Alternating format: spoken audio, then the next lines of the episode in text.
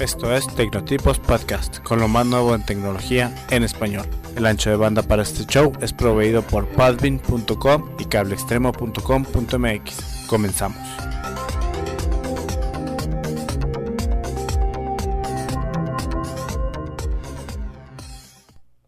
Bueno, bienvenidos una vez más a Tecnotipos Podcast. Como les comentábamos, esta semana es un lanzamiento doble del podcast de Tecnotipos por la dificultad que tuvimos en, el podcast número 7, que salió un poco tarde. Bueno, nos ponemos al día con el podcast número 8, que es el día de hoy. Como se darán cuenta a través del, podcast que escucharemos, hay nuevas secciones, hay cambios en los formatos, hay cambios en las entradas y salidas, en lo que llamamos eh, cortinillas o loops.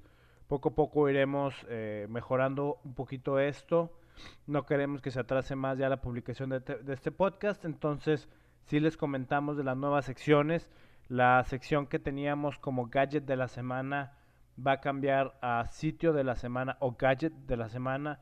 Es decir, eh, teníamos muchas páginas que queríamos que ustedes se enteraran o que supieran y no había una sección como tal y creemos que la sección de gadget muchas veces por los comentarios que recibimos, pues aún y cuando los gadgets son bastante interesantes, pues es bastante difícil de conseguirlos o comprarlos.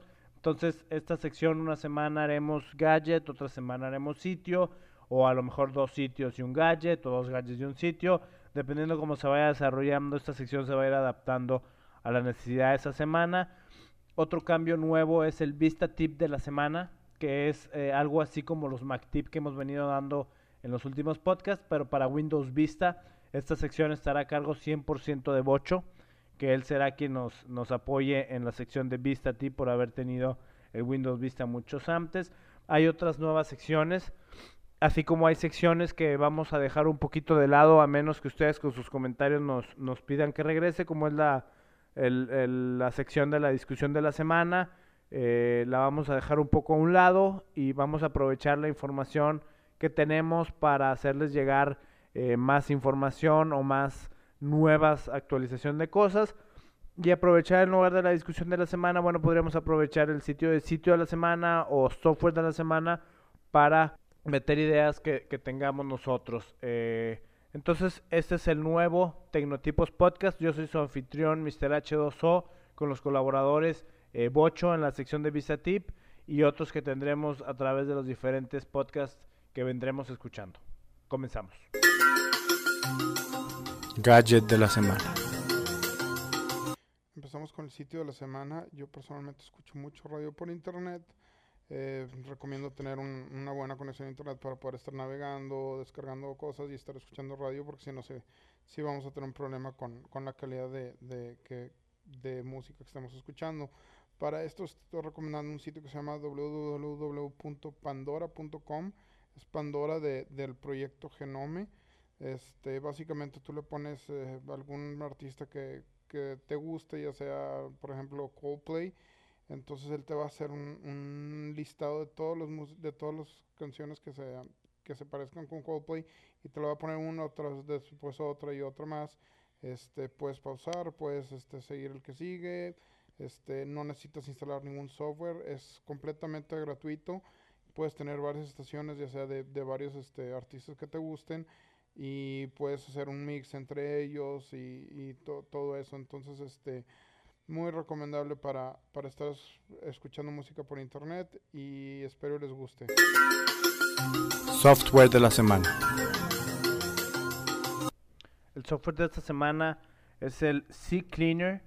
La página la encuentran en las notas de Tecnotipos en el show número 8. C Cleaner es un programa gratuito, obviamente como la mayoría de los que recomendamos nosotros por la facilidad y disponibilidad del mismo. Es un sistema gratuito que lo que hace es optimiza el uso de tu disco duro o de tu computadora como tal y obviamente también sirve como una herramienta de privacidad. ¿Por qué? Bueno, fácilmente el CCleaner lo que hace es remueve los archivos que no se usan en su sistema, permitiendo a Windows trabajar más rápido y obviamente liberando espacio valuoso del disco duro eh, también limpia las eh, los huellas que, que, se hayan quedado por la navegación en internet o cualquier otro tipo de actividad que se haya hecho en internet. Pero lo mejor de este software es que es rápido es bastante rápido Y a diferencia de otras aplicaciones que hay para, para limpiar o, para borrar eh, los archivos de, de, la computadora, la ventaja es que este software aparece a la hora de uno presionar con el clic derecho la papelera de reciclaje, aparece la opción ya sea de ejecutar el CCleaner o de correr el CCleaner como tal, que en correr pues simplemente elimina todo lo que ya tiene uno preprogramado que le gustaría que eliminara o abrir el programa para uno seleccionar diferentes opciones esta ventaja, como les decía, bueno, básicamente lo que es es que uno lo recuerda que tiene que estar ejecutando este programa y no es un programa que uno instala y que pasan a veces eh, varios meses sin que uno se acuerde que tiene que correr su, su utilería de limpieza. Entonces, esta es una gran ventaja de CCleaner. ¿Qué es lo que limpia el CCleaner?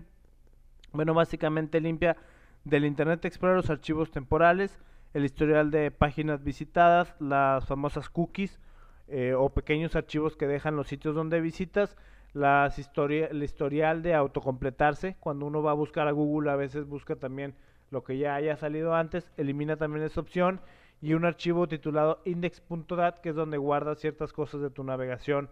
Lo mismo hace para el Firefox y para el Opera, que son otros dos navegadores que ya hemos hablado en este show de tecnotipos.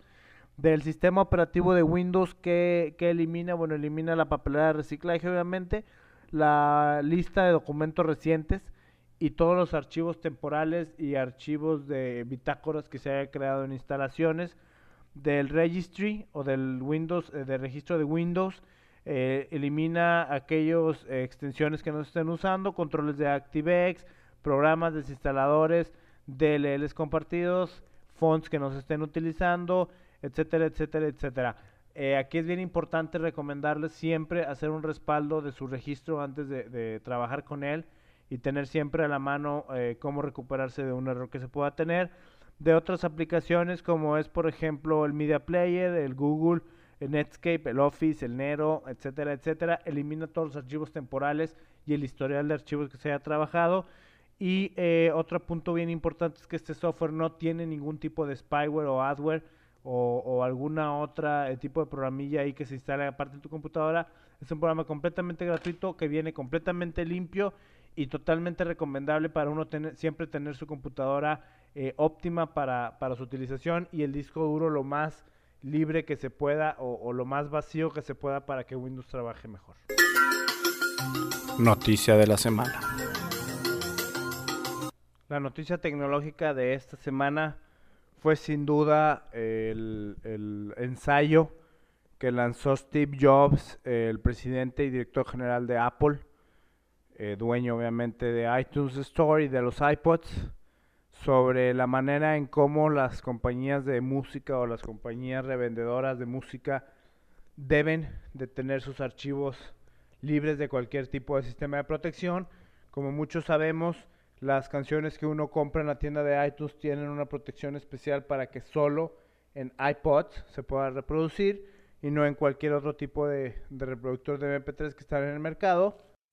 Y esto, bueno, siempre ha traído eh, gran discusiones, inclusive en Europa, en países como Finlandia y Francia, se le ha ordenado a Apple abrir su sistema de protección de canciones para que si uno compra una canción en la tienda de iTunes se pueda reproducir en cualquier eh, medio o en cualquier reproductor de MP3 que uno tenga. Entonces Steve Jobs publica en el sitio de Apple un ensayo de aproximadamente dos páginas sobre su manera de pensar de cómo debe ser la protección electrónica de, de, música y hacia dónde vamos. Me voy a permitir en esta sección de la noticia de la semana para todos aquellos que no tengan ganas o que no lean el inglés como les gustaría, eh, traducirles el ensayo de Steve Jobs sobre sus pensamientos en, en la DRM, que es eh, Administración de los Derechos Digitales de Música. Febrero 6 del 2007, dice Steve Jobs, que bueno, con el gran éxito que ha tenido el reproductor de música de iPod y la tienda iTunes, algunos le han dicho a Apple que debe abrir la administración de los sistemas digitales, de los derechos digitales, que utiliza Apple para protegerse música contra robo, para que la música comprada en iTunes se pueda tocar en cualquier eh, reproductor de otras compañías y la música comprada protegida por otras compañías se pueda reproducir en los iPods. Examinemos la situación, cómo hemos llegado ahí y veamos tres alternativas para el futuro. Para comenzar, es recomendable recordar que todos los iPods tocan música que está libre de cualquier sistema de protección digital y eh, codificadas en un formato abierto como es el MP3 y el AAC. Los usuarios de Apple pueden adquirir su música de cualquier otra fuente, incluyendo los CDs que tengan. Los músicos, la música en los CDs que se tienen fácilmente es importado a través de la, del programa gratuito de iTunes que corre en Mac y en Windows y automáticamente es codificada en el formato AAC o MP3 sin ningún tipo de protección digital. Esta música se puede reproducir en iPods o cualquier otro reproductor que toque estos formatos. El problema viene de la música que vende Apple en su tienda de iTunes Store. Como Apple no tiene o no es dueño del control de la música como tal, debe licenciar los derechos para distribuir la música de otros, primariamente de las grandes cuatro compañías, Universal, Sony BMG, Warner y EMI. Estas cuatro compañías controlan la distribución de más del 70% de la música mundial. Cuando Apple se acercó a estas compañías para solicitar licencia de su música para distribuirla legalmente sobre la Internet, ellos fueron extremadamente precavidos y requirieron a Apple a proteger su música de que fuera ilegalmente copiada. La solución fue crear un sistema de protección de administración digital que envolvía cada canción comprada en la tienda de iTunes en un software secreto y especial para que no fuera reproducida en otros aparatos no autorizados. Apple logró de manera pionera negociar el uso de las canciones en su tiempo que incluía utilizar la, música comprada hasta en cinco computadoras y en un número ilimitado de iPods. Obtener esos derechos de las compañías de música no tenía precedentes en su momento y aún ahora no está alcanzado por ninguna otra tienda de música digital que exista. Sin embargo, eh, la clave de nuestro acuerdo con las compañías de música es que si nuestro sistema de DRM era comprometido y la música se hacía reproducible en, no, en aparatos no autorizados, tendríamos solo un pequeño número de semanas para arreglar el problema o podían retirar su catálogo completo de la tienda de iTunes. Para prevenir copias ilegales, los sistemas de DRM de protección digital debían permitir solo los, a los aparatos autorizados a reproducir la música protegida.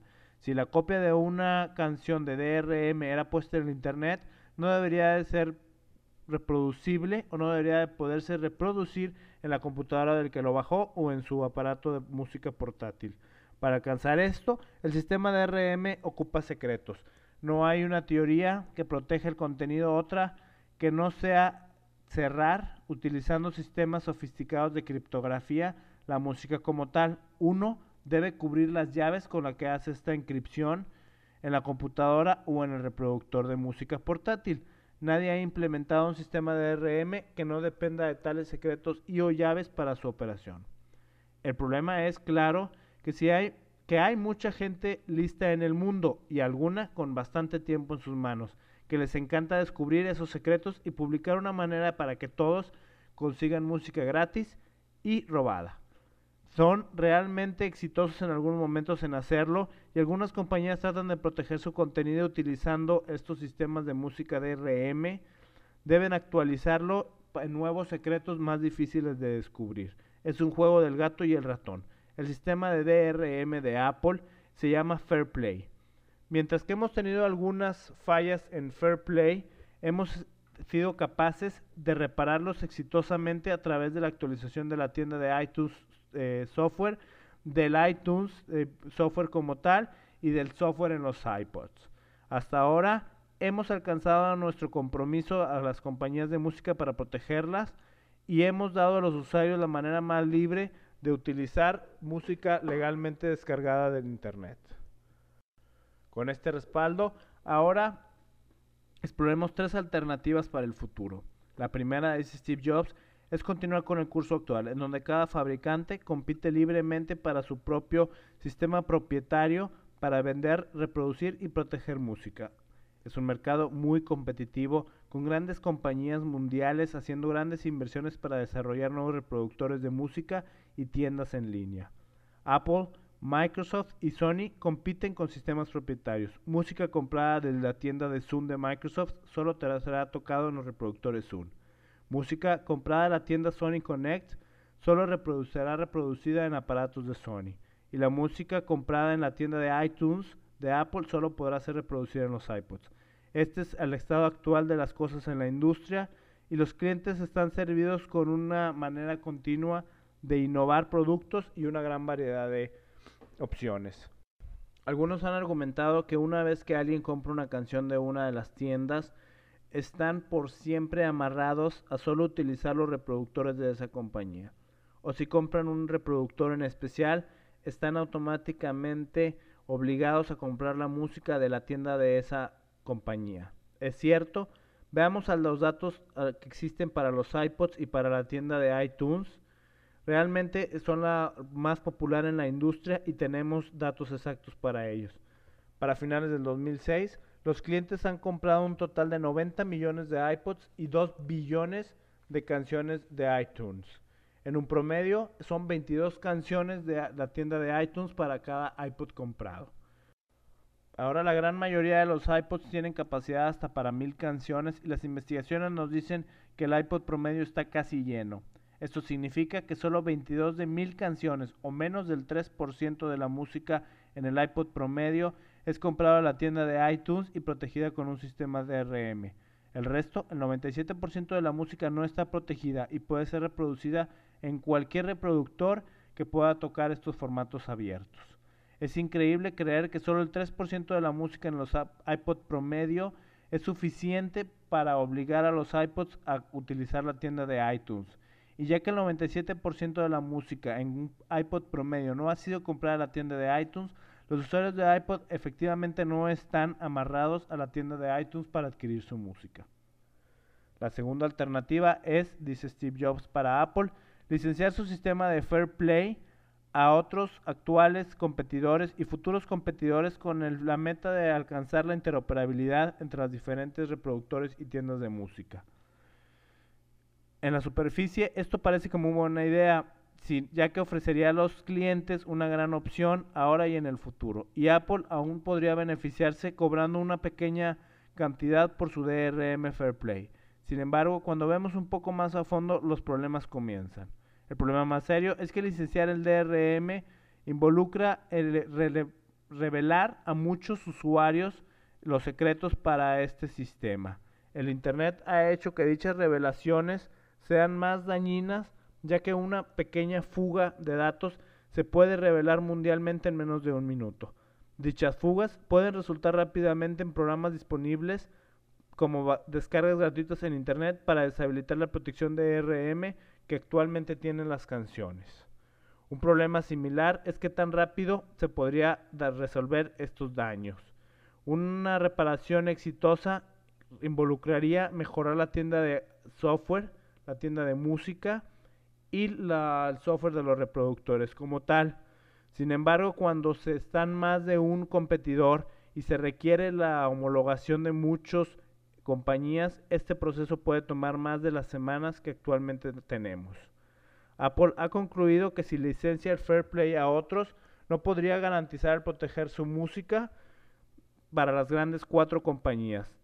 Sin embargo, esta misma conclusión contribuye a la decisión de que Microsoft ha tomado sobre su modelo de abrir su DRM a un modelo cerrado que ofrece un sistema propietario de música, un sistema propietario de reproducción para sus reproductores Zoom.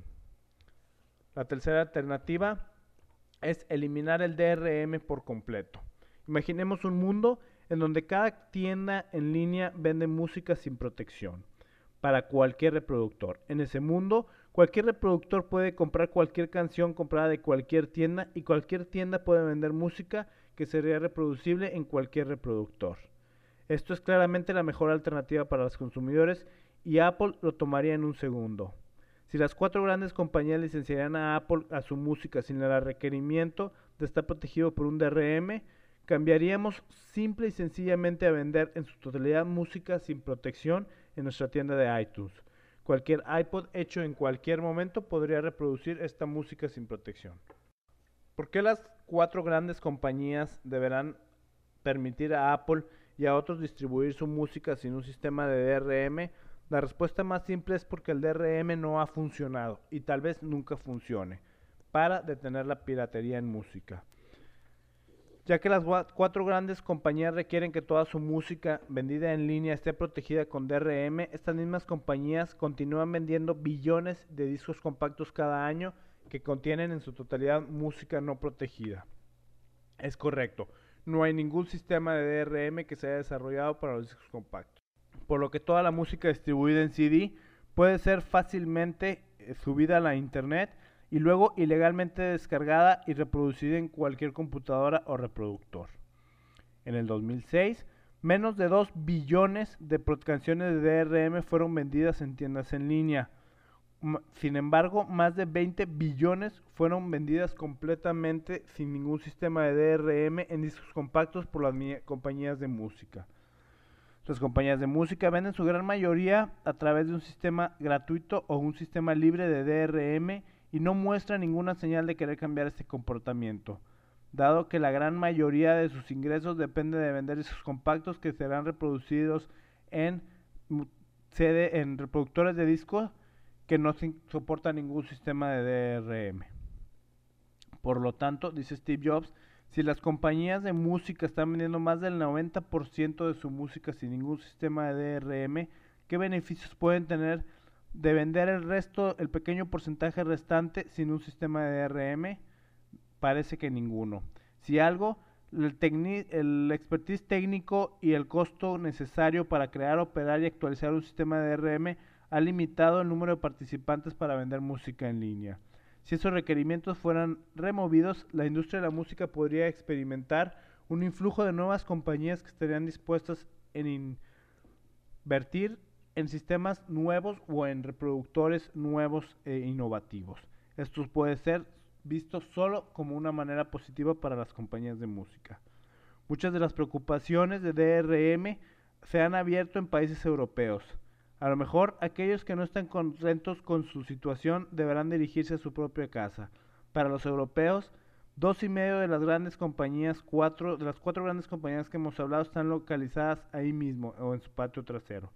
La más grande, Universal, es 100% dueño por Vivendi, una compañía francesa. EMI es una compañía inglesa y Sony BMG es el 50% dueño, la compañía Bertelsmann, una compañía alemana. Convencerlos a ellos de que abran su sistema para Apple y un sistema libre de DRM crearía una música interoperable o un mercado interoperable de música y Apple lo tomaría en un segundo.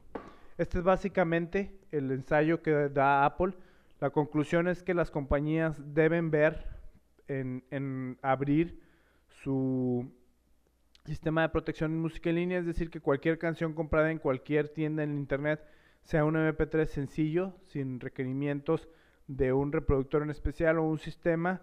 Y bueno, llega en un momento en que Apple lo han obligado a hacer esto. Entonces la pregunta está en el aire, ¿qué tanto empujará Apple para conseguir esto? O qué tanto las compañías o los legisladores en Europa empujarán, solo el tiempo nos va a decir. Pero bueno, es bastante interesante ver un hombre que ha innovado o ha cambiado tantas veces la manera de cómo vemos la tecnología, piensa sobre la manera en cómo se debe vender música. Esperemos a ver qué, qué vaya a pasar y cómo va a reaccionar el mundo a este ensayo.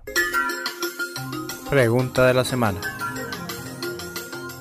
La pregunta de esta semana se me hizo de manera directa y personal, ¿no? a través de correo electrónico, y era básicamente cómo podía combinar la biblioteca que ya tenía yo en mi computadora en iTunes con la de un iPod que me acaban de regalar.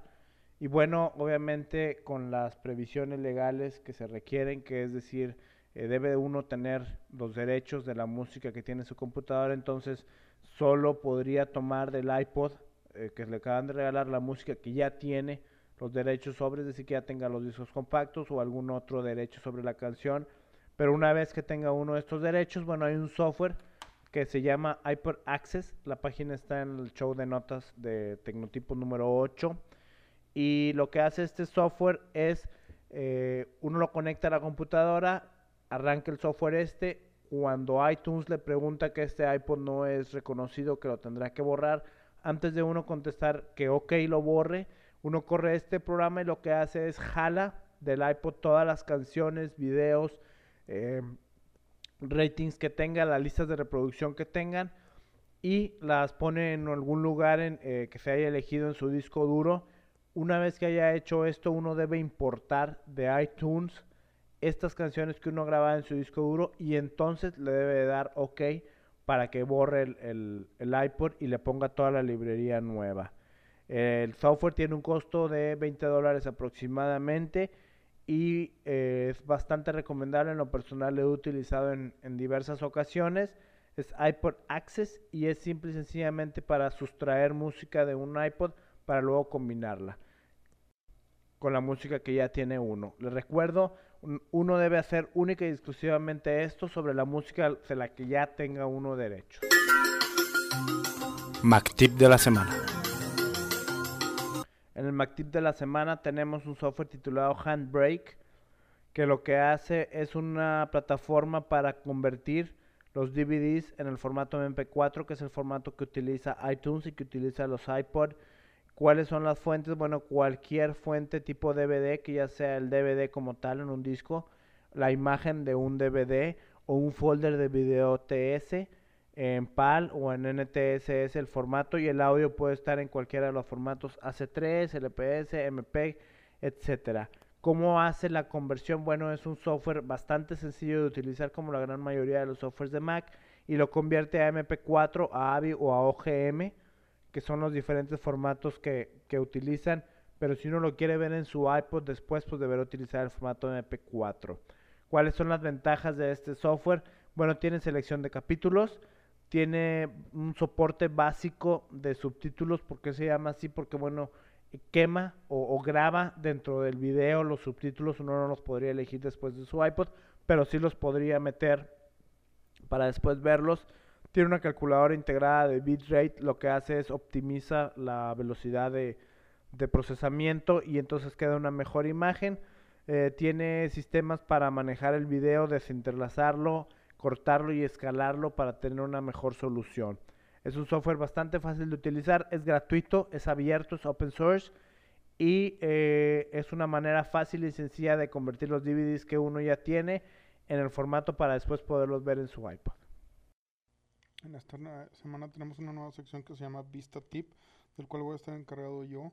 Eh, voy a empezar con algo que vamos a me ha últimamente ha molestado mucho dentro del Windows Vista es que cuando le picas al botón de apagar ya no te aparecen digamos este, las opciones si quieres apagar, dormir o todo lo que o cerrar sesión, lo que lo que pasaba con el Windows antes. Entonces, este ahora lo que se hace automáticamente es se va a hibernar si a ustedes no les gusta hibernar la computadora, prefieren cambiar el comportamiento de ese botón, este, simplemente van a hacer lo, siguiente, se van a inicio y en, bueno, el botón de, la banderita nueva de Windows Vista y en, el, en la barra de búsqueda van a poner powercfg.cpl, 1, que básicamente lo que les va a hacer es los va a llevar a Control Panel, opciones de poder, este, cambiar el plan y cambiar las eh, configuraciones de poder avanzados.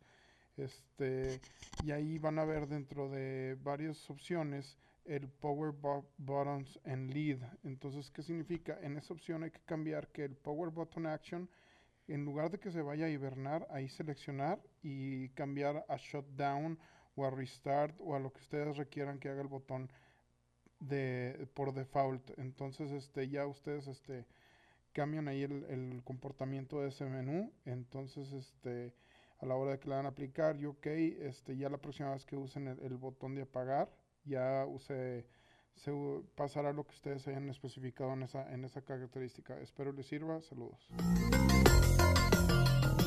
Esto fue Tecnotipos Podcast. Encuéntranos en www.tecnotipos.com o escríbenos a tecnotipos.com.